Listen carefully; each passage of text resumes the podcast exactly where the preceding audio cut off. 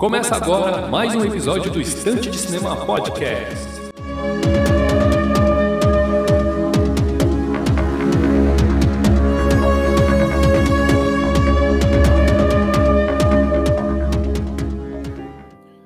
Muito bem, meus amigos, estamos aí para mais um episódio do Estante de Cinema Podcast. Eu sou o de Brito, vamos conduzir aqui mais um episódio em formato monólogo. O tema do episódio de hoje é sobre o novo filme do Predador, chamado Skull. Então a gente vai falar um pouquinho sobre este filme aí. Na semana que vem, seguindo os eventos desta quinta-feira, né, deste dia anterior aí, que teve o assunto dos ingressos meia entrada e tal. Na semana que vem vamos falar sobre isso daí, beleza? Então por hoje a gente vai falar sobre o novo filme do Predador. Espero que vocês gostem. Muito obrigado pela companhia virtual desde já. Obrigado pelo play em mais este episódio. É, procure Estante de Cinema nas redes sociais, arroba Estante de Cinema no Twitter e Instagram, Filmou e Letterboxd. Acessem o blog para matérias exclusivas e especiais no endereço estantedecinema.blogspot.com e procure o Estante de Cinema Podcast na sua rede de podcast de preferência. Pode ser no Spotify, Deezer, Google Podcast ou Anchor, ou na rede que for de sua escolha. Estamos presentes em todos estes agregadores. Muito bem, meus amigos, vamos lá ao novo filme do Predador. O título dele tá aí, que nem eu falei, chama Skull e vai ser uma prequel do filme original de 1987, tá? Para quem não se lembra muito bem, né, John McTiernan dirigiu O Predador, lançado em 1987, com Arnold Schwarzenegger como protagonista, né? E este novo filme, como vai ser uma prequel, né? O que, que quer dizer uma prequel? É um filme anterior ao longo original, né? Sequel é sequência e prequel é o que é os eventos que aconteceram antes do filme original.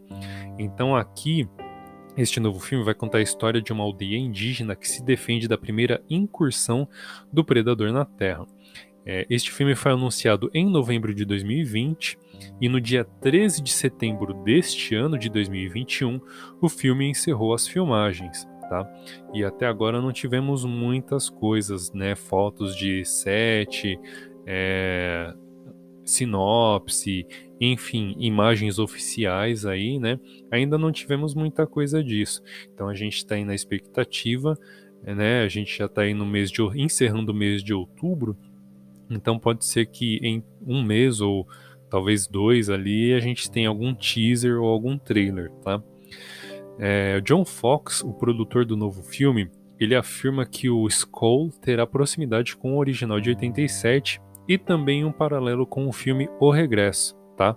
Se a gente for lembrar do filme O Regresso, temos ali alguns pontos bem interessantes, como o protagonista que é atacado por um urso e ele fica completamente debilitado, né? ele é abandonado pelos colegas, mas retorna para sua vila para a vingança, tá?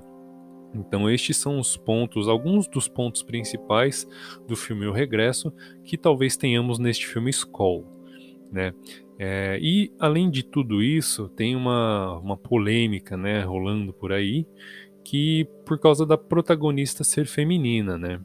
E aí já o pessoal tá se descabelando, horrorizado, chamando de lacração, chamando de agenda. Mas olha só, Desde o filme original, temos personagens femininas no filme, não como protagonista, mas como coadjuvantes e muito importantes para o desenrolar da história. Eu vou te explicar o porquê.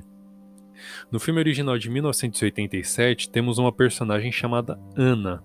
Ela é uma indígena, uma mexicana indígena, e ela conta que tem uma lenda na sua aldeia onde uma entidade invisível leva os homens mais fortes para a floresta e os esfola vivos ou deixa em pior estado, né? Como a gente lembra aí no pior no primeiro filme, o predador além disso ou esfola as pessoas vivas ou arranca a espinha dorsal ali na unha, né? Então é um estado bem pior de se ficar. Então a Ana, ela conta esta lenda de sua aldeia e fala e, e, já mostra que o predador já era conhecido naquele período, tá? Então desde o primeiro filme, apesar de, de apesar da, da saga Predador começar em 1987, a primeira aparição do predador na Terra, na, pelo menos naquele universo, não foi naquele primeiro filme, tá? Então ela já conta ali a lenda e já prepara a gente para que desde o primeiro filme a gente saiba que existem mais histórias do Predador antes daquela. Além da Ana, tem um personagem chamado Billy. Ele é o rastreador e ele também é indígena. E ele mostra ser conhecedor de uma lenda parecida. Tanto que ele é o primeiro a notar a presença da criatura, ainda que ele não saiba explicar. O personagem do Arnold Schwarzenegger, o Dutch, ele observa o Billy incomodado com alguma coisa, né? Ele parado ali no meio da floresta, olhando para o alto. E o Dutch pergunta, né, o que, que foi, o que está acontecendo, e o Billy não sabe responder. Por quê? Porque o Billy é um militar. E mili um soldado, ele é um martelo e tudo para ele é um prego. Ele vai resolver na base da pancada, né? Ou, ou seja, ele é, vamos, né? Este exemplo aí ele tem está presente no filme é muito legal. E por, se um militar não consegue explicar aquilo que ele está vendo, então é melhor ele não falar nada, né? Por isso que tanto o Billy tem uma é, uma atitude diferente da da Ana, né? Porque a atitude da Ana ela é mais coração, ela é mais emoção, ela tem um, um pouco da no, da nostalgia, né? Da saudade da época da aldeia, da onde ela morava. E o Billy talvez até tenha isso, só que ele foi endurecido pelo treinamento militar e ele tem que relatar aquilo que ele está vendo. E como o predador ele tem aquela camuflagem que deixa ele invisível, ele não consegue dizer que ele está vendo alguma coisa, né? Então vai soar um negócio um tanto quanto é, esquisito ali para o seu comandante. Então ele tem que dar coordenadas que sejam concretas para o seu, para o seu superior né? Então, como ele não consegue explicar aquilo que ele está vendo, então ele não fala nada, né? Mas ele é justamente o primeiro personagem do filme a notar o predador ali, né? Mostrando que ele é conhecedor da lenda também, tanto quanto a Ana.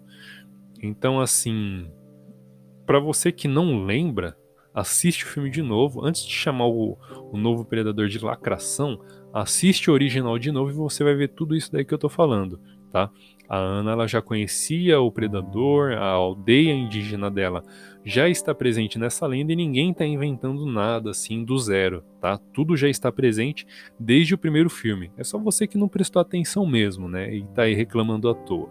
Então aproveita aí para relaxar um pouco, abrir atualmente e assistir mais uma vez o filme de 87 que é maravilhoso, beleza? Então é isso aí. Mas claro que nem tudo são flores, né? A gente tá, também está aguardando mais detalhes a respeito deste novo filme. E a, e a respeito do Predador de 2018, a gente espera realmente que este novo Predador ele tenha um nível de violência mais adulto, né? Seja para maior, ele, maiores ali de 18 anos.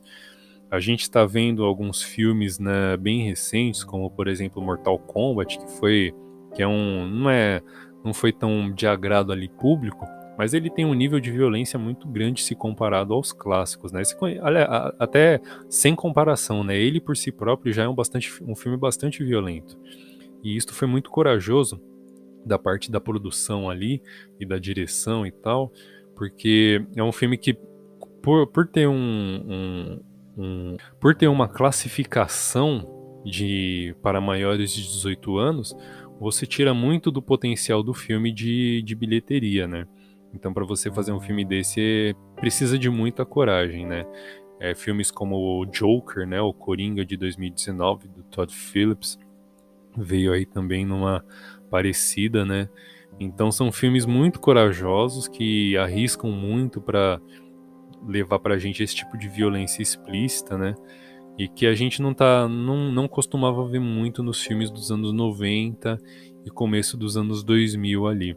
Mas isso de um tempo para cá veio mudando, né? O público veio crescendo, assim como aconteceu lá no, nos quadrinhos nos anos 30 e 40, que o público era majoritariamente infantil, esse público foi crescendo e passou a ler histórias em quadrinhos mais adultas, né?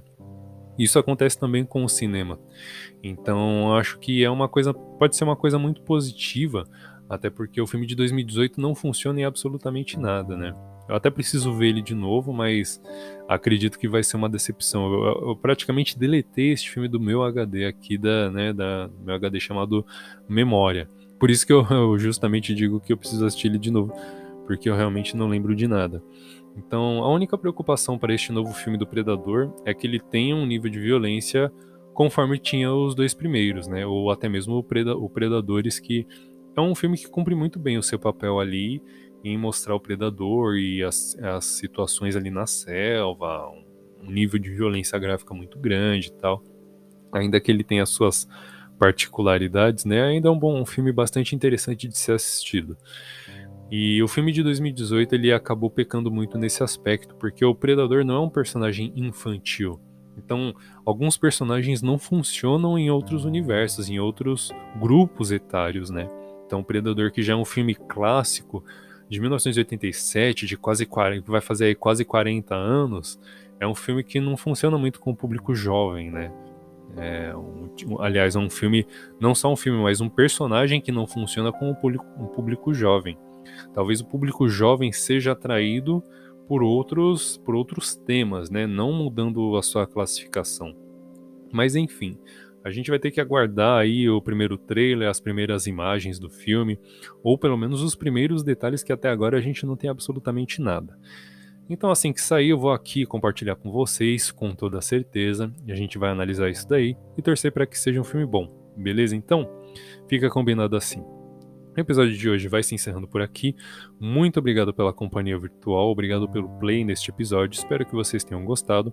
Procure o Estante de Cinema nas redes sociais, arroba Estante de Cinema no Twitter e Instagram, Filmou e Letterboxd. Acessem o blog para matérias exclusivas e especiais no endereço estantedecinema.blogspot.com e procure o Estante de Cinema Podcast na sua rede de podcast de preferência. Pode ser no Spotify, Deezer, Google Podcast, Anchor ou na rede que for de sua escolha. Estamos presentes em todos estes agregadores. Muito obrigado mais uma vez e nos vemos no próximo episódio.